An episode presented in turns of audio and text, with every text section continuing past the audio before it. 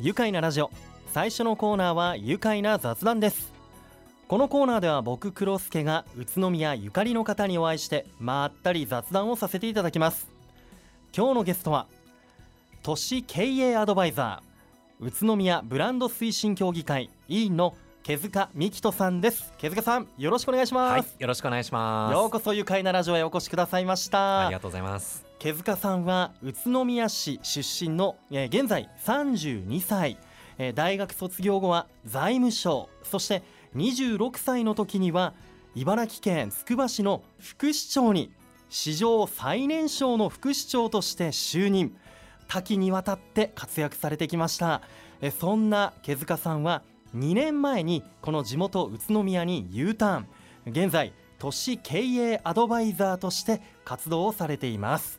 ということでね今日はようこそ本当お越しいただきまして、はい、雨の中ありがとうございます。こちらこそ貴重な機会ありがとうございます。ありがとうございます。あの木塚さんのねツイッターなどを、はい。SNS 拝見していますともう栃木県内各地を日々飛び回っていらっしゃるそんな印象を受けますが、えー、都市経営アドバイザー毛塚さんどんなこう活動お仕事をされているのでしょうか？はいありがとうございます都市経営アドバイザーとしまして市長でしたり町長さんをサポートしながら自治体の政策を作ったり、あとは職員の育成の支援研修などを行ったりしています。なるほど。栃木県内でも、えー、例えば那須塩原市だったり、はい、佐倉市の、はい、まあ、市政のアドバイザーもやってらっしゃって、でも県外のところもね、はい、あるんですよね。これ今までの経験を生かして、まあ、行政のこの目の行き届かないところとかをサポートしている。はい特に自分が財務省で働いていたので、うんはい、あのまあ、国からの行政と、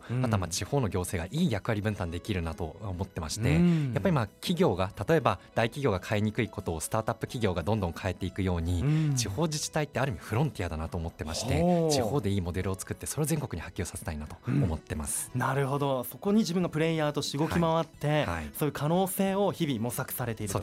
いうことなんですよね。そしてえー、もう一つの顔今度は市民とかこの地域に寄り添った取り組みまちづくりの取り組みをされておりますけれどもこの宇都宮ではいかがでしょうか？はい。宇都宮ではあの街中に鎌川という川が流れていますが、はい、その川沿いの街づくりを、まあ、近い世代の仲間と一緒にチームを作ってやっています、うん、なるほど。近い世代で。この鎌川というと鎌川を中心に活動している会鎌川から育む会ってありますよね、はい、はい、まさにそこの理事としてやっております。理事、はい、そこでも活躍されているということでそこでは例えばどのようなことを最近なさっていますか？はい。あのなかなか鎌川エリアに来る方々、うん、まだまだ少ないと思ってまして、はい、でそこに来る方を増やすために、うん、例えば街歩きのイベントをやったりとか、はい、あとは関わるきっかけを作るために、清掃活動とかもやったりとか、はい、あとは最近ですとあの鎌川エリアのマップを作って、あのそのエリアのいろんなお店に今置いていただいたりとかもしてます。うん。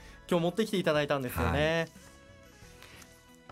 あのもう本当にまあかなりマニアックにですねこの鎌川エリアの魅力を詰め込んだぎゅぎゅっと詰め込ん。だマップとなっていますので、うんはい、ぜひ鎌川エリアに行ってお店でゲットしていただければと思います。いや本当にねこれオレンジ色の冊子なんですけれどもフルカラーでね、はい、えー、ページ数も15ページ、全部であってこれ読み応えもあるんですがまた写真がね鎌川エリアの写真がおしゃれに撮られていたり何ですか？雑居ビル座談会っていうのがありますけど、はい、そうですね、はい、あのこのエリアの魅力って雑居ビルだなと思ってまして、はい、ただなかなか入り込みにくいので、うん、雑居ビル潜入ルポって、まあ、そんなタイトルで。そ,、はい、それぞれ雑居ビル入ってみましてインタビューとかしながら記事も加えてマップにしてますね、面白い。いや確かに個性豊かなビルが雑居ビルがね、結構所狭し並んでるんですよね、はい、多いですね。中村園ビルオリオンボックスとか、えー、ロマンド、ボッカ、はい、麦倉中央ビル。こちらもね手書きのこの冊子絵がね 書かれていて、はい、それぞれの魅力とかが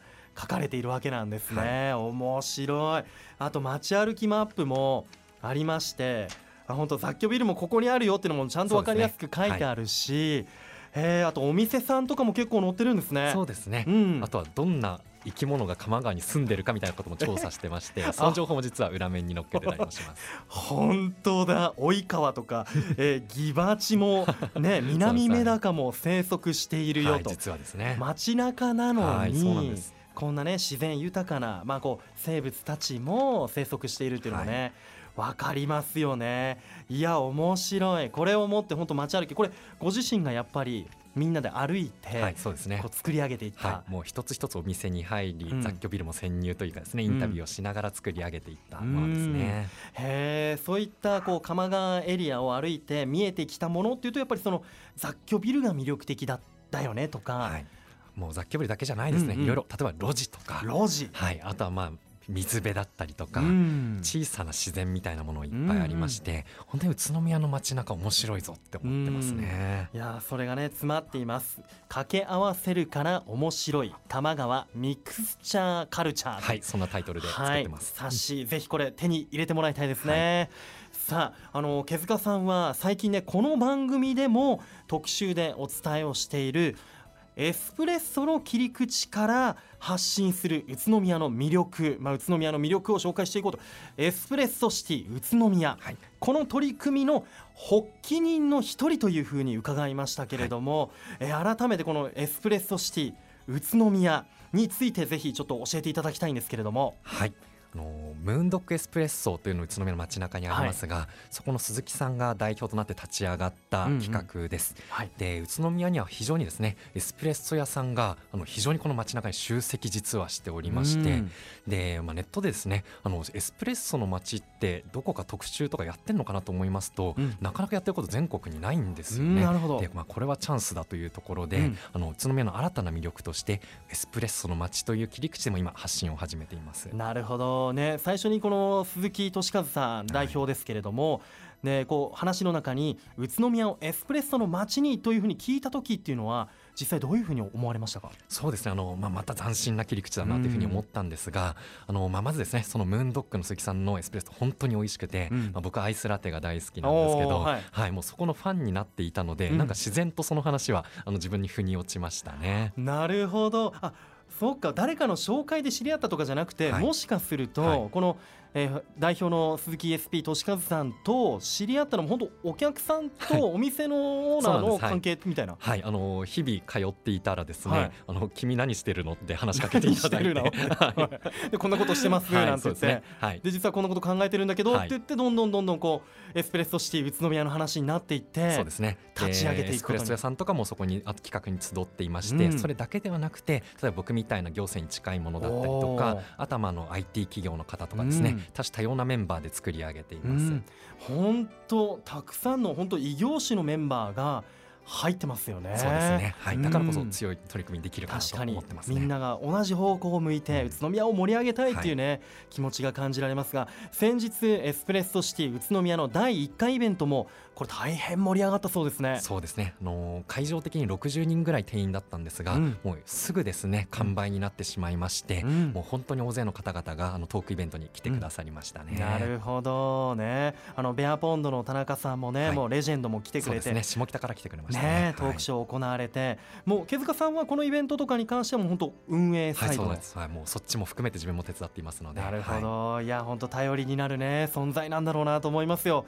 まあこうやって先ほどのね行政の手の届かないところに目を向けるというプレイヤーとしての毛塚さんと、さらにはこう地域に密着をして、え活動市民の皆さんに寄り添った活動をしている毛塚さんもいていやもう本当ここで語りきれないくらいさまざまな取り組みに携わっていらっしゃいますよね。いや後半も話の続き聞いていきたいと思います。愉快な雑談それではここで一旦ブレイクしましょう愉快な雑談。今日のゲストは都市経営アドバイザー宇都宮ブランド推進協議会委員の毛塚美希人さんです。改めましてよろしくお願いします。よろしくお願いします、えー、毛塚さんは宇都宮ご出身ということで宇都宮で過ごした子供の時代振り返ると毛塚さんはどんな何少年でしたか？そうですね寄り道少年かもしれないですね。寄り道少年、はい、道草少年？そうですね。はい。結構ですね、うん、はい、自分が養豚のエリアで生まれ育ったんですが、はい、当時まだ開発も今ほどは進んでいなくて、結構自然とかも残ってまして、もういろんな空き地とか雑木林とかですね、寄ったりしながら、あのいつも違う道を通りながら帰ったりしてましたね。そうなんですね。当時はじゃあまだベルモールとかも作ってる時とか、はい、そうですね。そういう段階でした。へえ、その自然豊かなエリアと、はい、あとこっち西側とかも来ましたか？そうですね。あの中学から街中の中学に行ったので、うん、あのこれもやっぱり面白くて用途とはまた違った雰囲気が街中を通りながら通学できるので、うん、それこそやっぱりですねこっちの方も日々毎日違うルートで学校に通う、ね、日々違うルート。なんか冒険少年みたいですね。そうですね、はい、楽しかったです、ね。いやじゃあ当時からやっぱりこう街歩き的なものは大好きだったんですね、はい、そうですね。おそらくそこが起源となって今でも趣味街歩きじゃないかなって思ってます。ね、はい、あのツイッターの情報を発信している姿を見ていると本当、はい、街歩きの情報がたくさん載っていて、もう本当ガイドブックみたいにね 読めたりしますもんね。はい、うん、その頃からだったんですね。ですね。で高校生まで宇都宮で過ごして大学時代と財務省に勤めていた頃は東京で生活をしていて、えー、副市長を務めていた時には茨城県つくば市で過ごしていてでそれからこの地元宇都宮に、まあ、戻ってきたんですけれども改めてこう感じる宇都宮の魅力いかがでしょうか？はい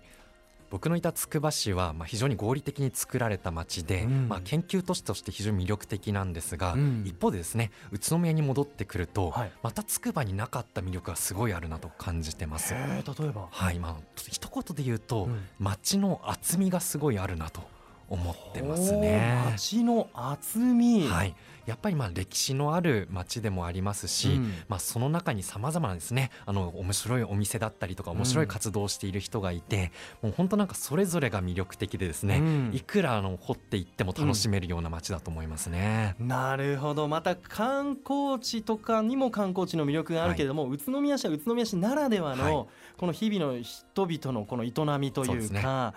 街の厚みというわけですね、はい、あの本当にあの住めば愉快だとも言いますが、うん、やっぱり暮らしていてその厚みに対してですねあの触れられてすごい楽しいなって感じてます、ね、なるほど。いや一つ本当商店とかにしても例えば美容室理容室にしてもあの本当個性豊かなお店がいっぱいあって、はい選べる幅の厚みっていうのもたくさんありますよね。はい、ありますね。うん、で、まあ、さらに本当になんか例えばオリオン通り盛り上がっていますが、はい、そうじゃない例えば僕が活動してる鎌川とかまでちょっと落ち着いた魅力とかもあって、うそういうふうな A 面もあり B 面 B サイドですかね、うん、もあったりとか、まあ、そんな魅力もあると思ってます。なるほど。ということはこの街がこう豊かなんだなっていうふうに感じられますね、話を聞いていると。あのやはりこんな厚みのある街宇都宮にはこういつか戻りたいなっていう気持ちってあったんですか？そうですね。あのもう東京に出て行った頃からやっぱり戻りたいなっていうふうに思っていまして、うん、まあ、どうやったら戻れるだろうかとか考えたりどうやったら栃木に貢献できるかなっていうのを考えながら、まあ、自分の人生それぞれステップをあの進んできた感じですね。こう戻ってくるこう、まあ、きっかけというかいろいろあったでしょうけれども、はい、まあまあ、いろお友達が、地元の友達がこうやって頑張っている姿を見てとか、そういうのがきっかけでじゃあ戻ってきたり。はいそうですね。つくばにいた頃、うん、あの鎌川でまちづくりやっているメンバーがですね、はい、自分を講演の講師として呼んでくださってでそこで宇都宮にこんな面白いプレイヤーの方々がいて、はい、さらにまあその時いろんなお店とかも行ってみたんですけど、まあ、魅力的すぎてですね、うんはい、もうこれは早く宇都宮に戻った方がいいなと。で次の挑戦としていよいよ自分がやりたかった栃木への貢献をやっていきたいなというふうに思いに至りました、うん、なるほど。それが前半のお話でも出てきた鎌川から育む会の中村修さんだったり、はい、そうですね。するんでしょうね、はい、そういった方々がいるならあ俺も戻ってそこに入りたいみたいなまさに。そういう思いが、ね、はい、芽生えてきたんでしょうね。さあ現在毛塚さんがまちづくりの視点で宇都宮で注目していることというとどんなことがありますか？はいあのまあ、やはり東口の今の盛り上がりですね、うん、LRT の開業ですとか街開きなども行われて、はいうん、さらにこれからそこに来るこれから来訪者増えたりとか、うん、移住される方も増えてくると思いますが、はい、そういった方を東口だけじゃなくて他の地域にどういうふうに、うん、あの行って回遊してもらってさらに魅力を感じてもらうかっていう次がそこが正念場かなというのを思ってますね。なるほどね、まあ、エスプレッソシティ宇都宮の取り組みもそうだけどこう街中を歩くきっかけの一つになってもらったりとか、はい。はい、そういったことをまあ西口の方とか、まあ、県内各地に広げて、そうですねいろんな尖ったやっぱり魅力を、出していきながらですねあの回遊につなげていきたいなっていうのを思ってますね。それらを含めてこれからの宇都宮どんなふうにチェンジしていくべきところがあるとしたら変わっていくどういうところを変えていくのが理想だと思いますか？はいあのまあ、特にですねあの若者の力って重要だと思ってます、はい、でまあ、そんな若者の挑戦者を応援できるような街にこれからますますなっていくといいなって思ってます、うん、挑戦していく若者が増えていく街。ね、あのそういった方々を支援しようとオリオンスクエアを会場にしたりして、はい、あの起業されたい方若者たちを支援するイベント、はい、もう回数でいうともう何十回ってやってますよね、はい、23回開催してきました。はい、オープンセッションフライデーという名前で、毎月第3金曜日に開催してまいりました。ねもう数を重ねるごとにこう参加者も増えていくというね、注目のイベントなんですけれども他にもね企業支援やベンチャー企業支援市内企業の成長支援などに関する取り組み宇都宮イノベーションコンソーシアム。では毛塚さんは副会長として活躍されていますよね、はい、いやこれからまたこういった講演の機会イベントの機会もたくさんあると思います。ぜひあの興味を持たれた方にはお話を聞きに出かけてもらいたいですね、ね、ぜひぜひお願いします。近々だとどんな予定ありますか？はい。あの先ほど申したオープンセッションフライデーですが起業家のアイディア発表とか交流の機会です、うん、で、まあ、まだまだ起業されてない方も本当にウェルカムなイベントなんですが、うん、直近ですと6月16の金曜日ですね。夜に高林寺さんっていうのは西原にありますがそのお隣のアレットっていうコワーキングスペースで開催する予定となってます。わ、うん、かりました。6月16日金曜日の夜になりますね。はいはい、えー、西原にある高林寺で、えー、オープンセッションフライデー開催予定です。あの詳しくは毛塚さんの、はい。ツイッター。そうですね。はい。毛塚幹人で検索してみてもらいたいですね、はい、いやあのまあもちろんこれからちょ漠然にこう起業してみたいんだけどちょっとよくわかんないんだよねっていう方でも参加してもいいですか、はい、ですね、はい、そしてこう参加される皆さんから毛塚さんは例えばどのようなアドバイス求められますか、はい、そうですね。あの自分ですと行政でずっと働いてきたので、例えば起業家の方が新しい例えばロボットを道路で走らせたいんだけどどういうふうに調整すればいいのかとかですね、うん、そういうふうに役所とかいろんな機関との調整とか相談されることが多いんですね。で一方であのいろんなメンバーがその会に集まってまして、うん。あの先輩の起業家たちもいっぱいいるので、ビジネス周りの相談とかを乗れるメンバーがいて、まあ、そんなあのチームで動いてます。なるほど。いや本当にもう心強いチームスタッフがねたくさんいるということだしあと本当行政関係にとても詳しいので行政とのやり取りどうしたらいいのかなみたいなのも相談してくる方もね、はい、多いんでしょうね。さあということでもう時間ももっと聞きたいんですけれどもね、えー、都市経営アドバイザーそして宇都宮ブランド推進協議会の委員として今後宇都宮をどのように盛り上げていきたいと思いますか？最後にお願いしますはいありがとうございます。あの魅力の発信という意味ではこの街の厚みだったり挑戦者の魅力ですねをそれぞれやっぱり発信していきたいなと思ってましてなかなか伝わりにくいんですがそういうのを SNS だったりですねさまざまなチャンネルを通しながら発信していきたいと思ってます。はいもう本当あのツイッターを見ているだけでもいろいろな情報にね触れられることができますのでぜひ毛塚美希人さんのツイッターチェックしてみてください。今後も毛塚さんの活動追い続けていきたいと思います。ぜひまた番組にお越しください、はい、ぜひ。それでは最後にこのワードで一緒に締めましょう。いきますよせーの。まちづくりで愉快な宇都宮。愉快な雑談。今日のゲストは都市経営アドバイザー宇都宮ブランド推進協議会委員の毛塚美希人さんでした。毛塚さんありがとうございました。ありがとうございました。住めば愉快な宇都